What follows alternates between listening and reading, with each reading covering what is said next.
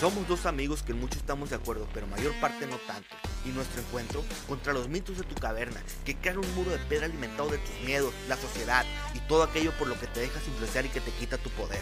Queremos llevarte un viaje por ideas y conceptos que quizá no has escuchado y así abrir una grieta en tu caverna. La guerra, que rompas esos muros y veas el exterior, le guste o no la sociedad.